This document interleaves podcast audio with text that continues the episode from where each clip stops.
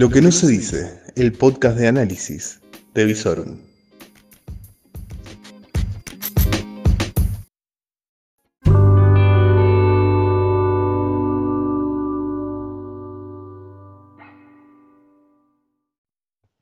Muy pero muy buenas noches. Soy Lucas Arzamendia y hace tres días que disfruto de estar distanciado de la gente. Pero por lo menos la veo. Camino por las calles, puedo ir a un bar, volver al gimnasio, salir a correr, andar en bici, ir a trabajar, tomar un bondi, por ahora. Así se vive la vida del distanciamiento social que estamos viviendo en este punto geográfico. Porque claro, recordemos, la pandemia en los papeles sigue. Y en lo que es Ciudad de Buenos Aires, provincia de Buenos Aires y Chaco, los casos todavía están muy activos. Por lo cual, están todavía en fase 3 y media, diría yo. Porque le dicen fase 4, pero tienen más restricciones que nosotros, que teóricamente seguimos en fase 4 o 5, pero todavía no es nueva normalidad. Bueno, estas cuestiones semánticas del poder, la política, la pandemia y la cuarentena. ¿Cómo les va? ¿Todo bien? Termina el martes. Parece que va a ser larga la semana. Viene muy, pero muy cargada. Noche de martes para miércoles. ¿Qué tenemos? Bueno, en cuanto al tema que nos circunda más que nos convoca, la pandemia, coronavirus. En lo que fue el reporte del día de hoy tenemos tres nuevos casos en la provincia. En el informe nacional salieron dos, pero hay un tercero. Dos casos son vinculados con eh, la localidad de Villocampo y uno con Ceres, de un transportista que casualmente pasaba por Chaco y por Villocampo, así que se lo considera bastante relacionado. Casos que ya están detectados y aislados. En lo que es el reporte nacional, hubo 1.141 casos nuevos, sumando 24.761 casos. Bueno, escandalizados los medios televisivos, urgente, récord, bla, bla, bla. Bueno, sí, si hay más testeos, hay más casos y hubo varios días que hubo menos testeos, así que a mí me parece que lo que hicieron fue acumular varios testeos para hoy. Pero bueno, 1141 casos, 24.761 diagnósticos positivos desde marzo. Y tenemos, en cuanto a fallecidos en el día de hoy, se notificaron 29 fallecidos, todos en lo que respecta al área comprendida en Ciudad de Buenos Aires, provincia de Buenos Aires, Chaco, y está actualizando la página para confirmar, sí, exactamente, provincia de Buenos Aires, Ciudad de Buenos Aires y Río Negro. Eh, tenemos solamente dos casos por debajo de los 50 años, un hombre de 49 y otro de 35, el resto todos por encima de los 60 años, como hemos dicho, esta enfermedad se focaliza muchísimo en lo que son las poblaciones de riesgo, es decir, personas mayores de 60 años y o que tengan alguna enfermedad previa. Muy bien, y ahora vamos a las 5 noticias más sobresalientes del día. Vamos a ir de menor a mayor. Algo que es insoslayable en la noche de hoy es no la niebla, el humo. Señoras y señores, está irrespirable en estos momentos el aire de la ciudad de Rosario. Según se ha visto por registro fotográfico, todo esto viene como siempre de las islas entrerrianas. Pero claro, como el país entero está prendido fuego, un incendio más parece que pasa desapercibido, pero no. En el día de mañana vamos a estar todos tosiendo, resfriados, algunos pueden llegar a tener un ataque de alergia. No va a ser coronavirus, lo más probable es que sea el ataque por este humo que estamos recibiendo nuevamente desde las islas. Que en algún momento la ciudad de Rosario tendrá dirigencia a la altura de las circunstancias, tanto a nivel nacional como provincial, y podrá librarnos de este mal que nos viene aquejando hace por lo menos seis años. ¿Qué más? Mientras tanto, hoy, en el día de hoy, la Cámara de Diputados comenzó a discutir un proyecto para que la tarjeta SUBE se generalice. ¿Se acuerdan de que de este tema ya estuvimos hablando, sobre todo durante lo que fue el extenso paro de colectivos? Que dijimos, el esquema de subsidios nacionales va a cambiar y se va a unificar en todo el país, lo cual es muy lógico. ¿Por qué? Porque no hay que subsidiar a las empresas. ¿Por qué? Porque son incontrolables las empresas. Por lo cual, se está estudiando ir al sistema que está rigiendo en este momento en Ciudad de Buenos Aires y Provincia de Buenos Aires, es decir, tener el boleto a un precio medianamente acorde a los costos y luego subsidiar al pasajero según su necesidad. Es decir, supongamos, el boleto está a 60 pesos. Vos sos clase media, tenés un buen laburo, según tus ingresos podés pagar 60 pesos, vas a pagar 60 pesos. Vos sos un laburante y estás utilizando el transporte público más de tres veces al día, vas a pagar 40 pesos. Y así un sistema de graduación según la necesidad y la escala de ingresos que tiene el usuario. realmente es uno de los sistemas más justos y es el que se utiliza en general en todo el mundo porque es mucho más fácil de controlar, porque no se presta a las avivadas de las empresas que luego no rinden cuenta de los subsidios que reciben.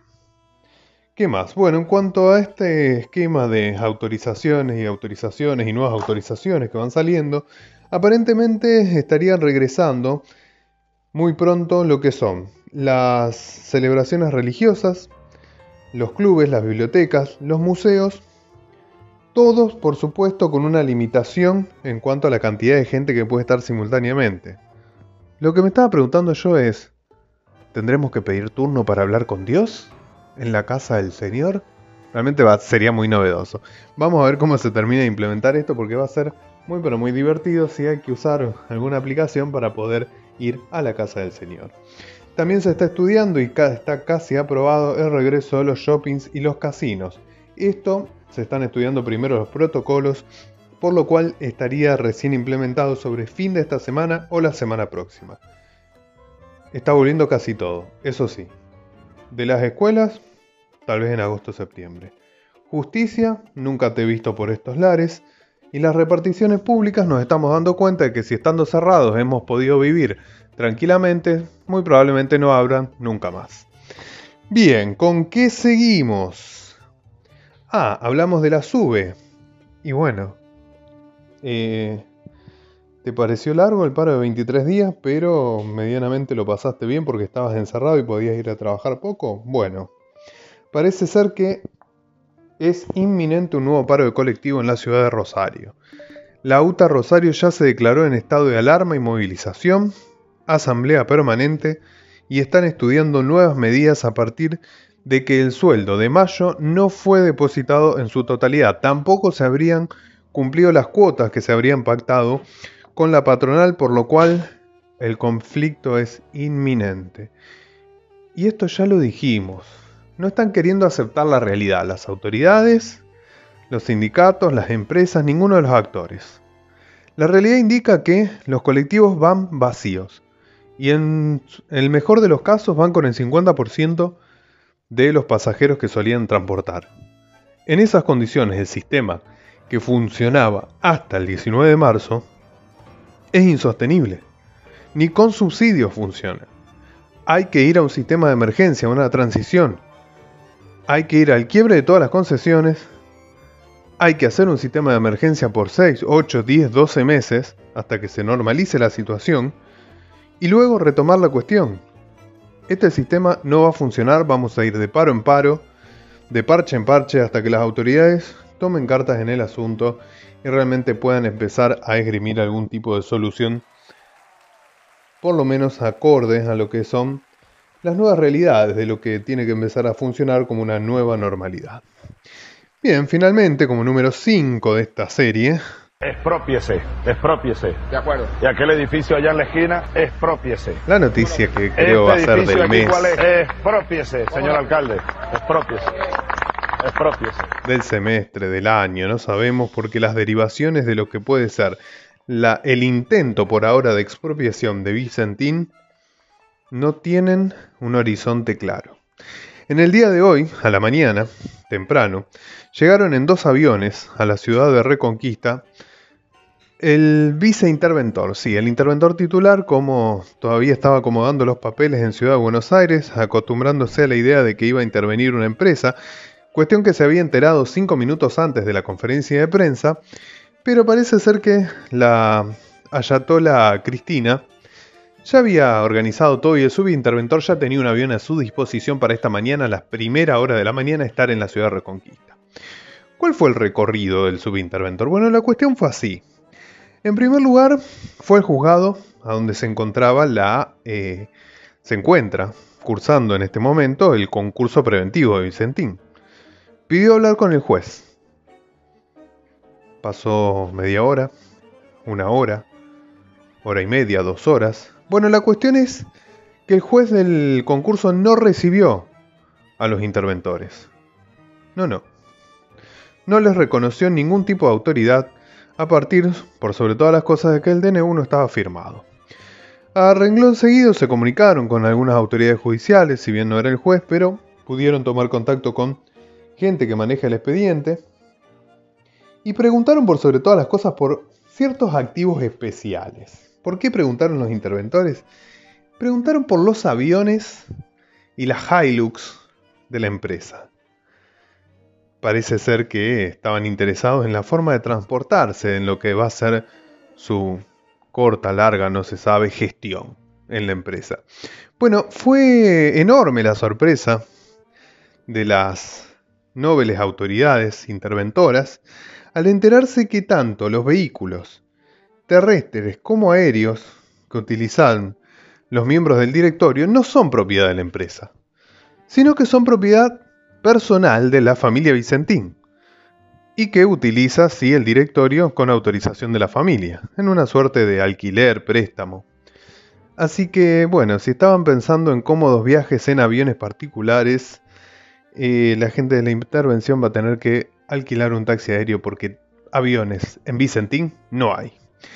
Bien, ¿cómo siguió la cuestión? Bueno, la cuestión siguió que después del desaire del juez, los nombrados interventores, va, no titulares, sino no, quienes le siguen en, en la escala jerárquica, quisieron ir a las oficinas de Vicentín, pero ¿con qué se encontraron? Se encontraron con que la ciudadanía, los empleados, eh, no sé, un conjunto que vamos a llamar la gran familia Vicentín, de alguna manera, bueno, habían rodeado todas las oficinas en un abrazo simbólico a la empresa que impidió que los interventores ingresaran a las oficinas de Vicentín. Entonces, bueno, ya entraba la tarde, empezaba a bajar el sol y quisieron irse a descansar.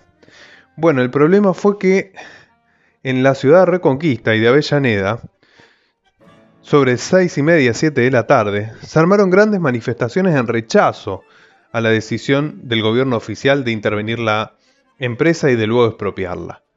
Tanto fue así que las manifestaciones llegaron hasta el hotel en donde se alojaban las autoridades y fue tanto el clamor de la marcha que las autoridades terminaron yéndose custodiadas por la policía al grito de ladrones no los queremos acá y con improperios muy elevados de tono contra el intendente de la ciudad de, de Reconquista, que es del mismo signo político que el presidente.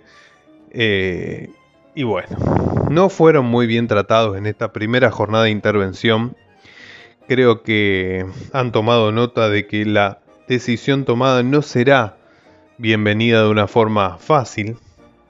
Asimismo, la familia Vicentín eh, en un comunicado dijo que se enteró de la noticia por los diarios, que según dicen el gobernador también se enteró, no por el diario, sino por la televisión. Qué manera de devaluar al gobernador el presidente, ¿no? Primero con los chistes de ¿para qué tantos respiradores si estás usando uno solo? en una exposición totalmente innecesaria de quien se supone un aliado del presidente, el gobernador Perotti, y ahora que el gobernador se entera por la televisión de la decisión que toma y abro signo de interrogación, ¿el presidente? Cierro signo de interrogación. Eh, se, erosiona mucho, mucho, pero mucho la relación entre el presidente y el gobernador. El gobernador no estaba avisado. Eh, muy atientas en la mañana de hoy, eh, Perotti salió a respaldar la decisión del presidente, lo cual desató dentro del gabinete provincial toda una bataola de críticas. Y quien encabezó las críticas a esta decisión fue el ministro de Producción Costamania.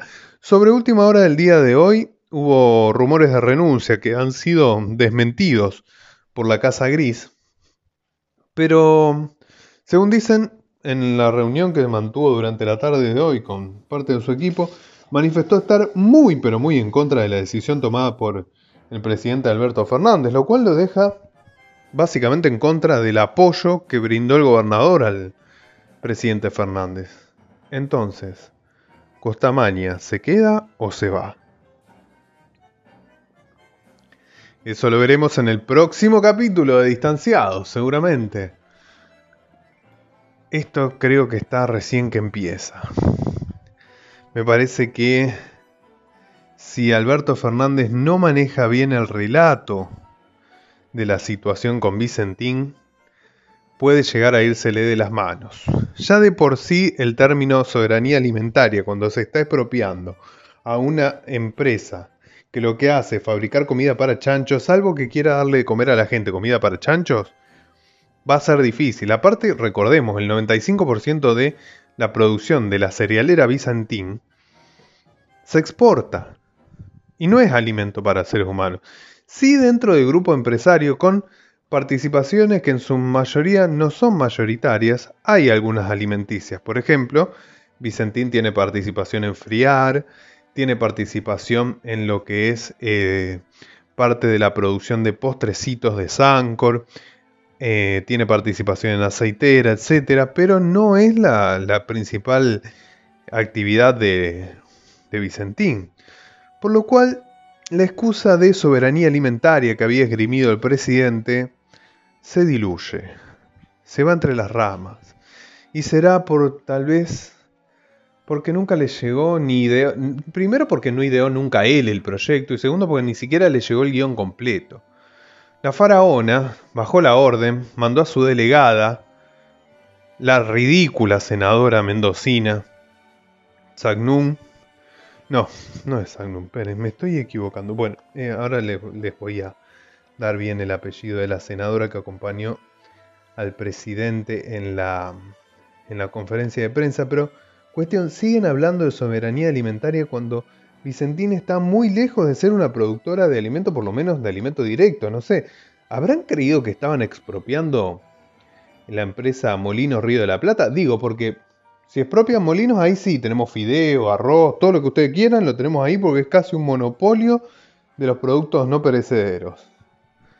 Pero bueno, una muy buena pregunta que se hace el analista y periodista Mauricio Marona, ¿qué tenía que hacer una senadora mendocina y no legisladores santafesinos en la reunión que decidió la intervención de Vicentín?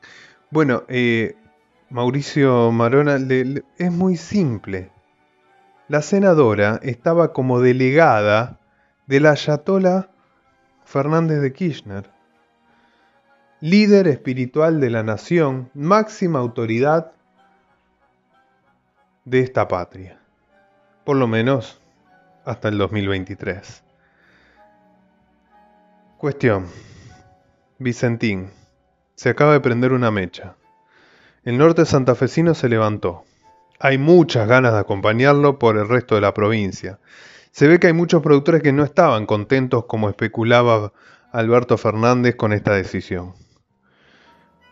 ¿Continuará? ¿No continuará? Será una decisión que será cuestionada en el Congreso, Hoy Roberto Lavagna, por ejemplo, ya expresó su total desacuerdo con esta medida.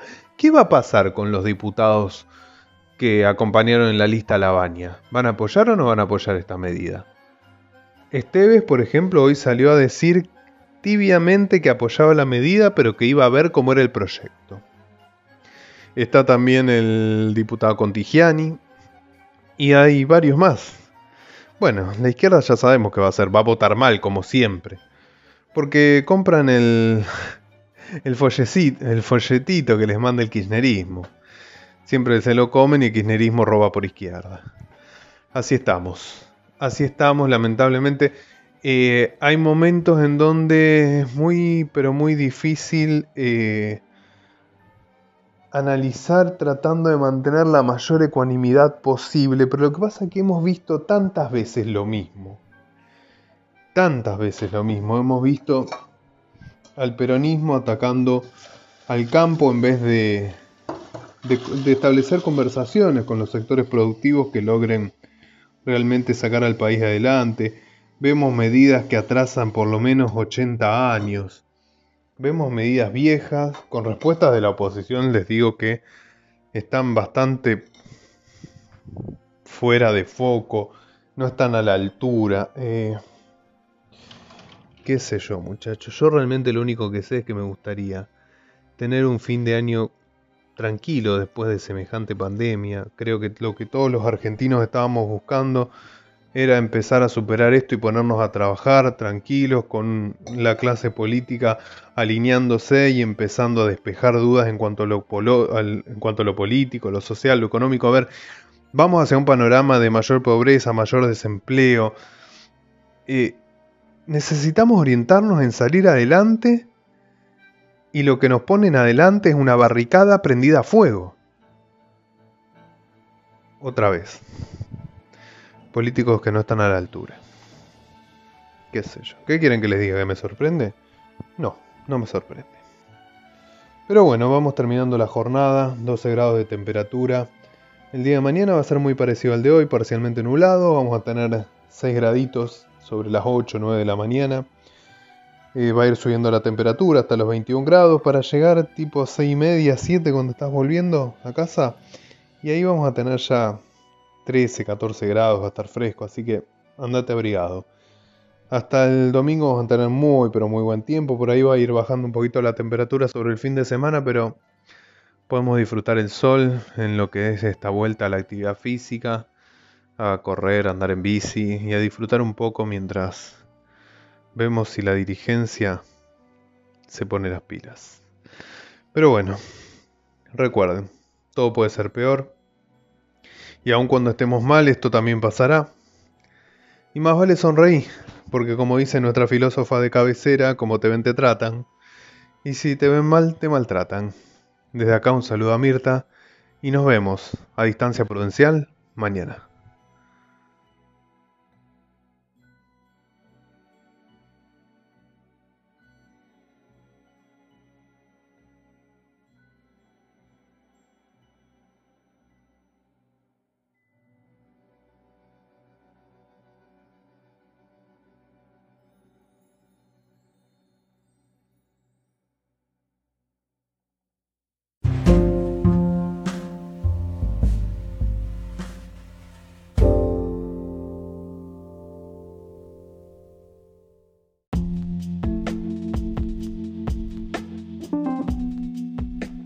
Todo lo que necesitas saber en Lo que no se dice, el podcast de Visorum. Y podés seguirnos en todas nuestras redes, www.visorum.online, en YouTube como Visorum, en Instagram y en Twitter como Visorum OK. Todo el día informado a través de nuestras redes. Lo que no se dice,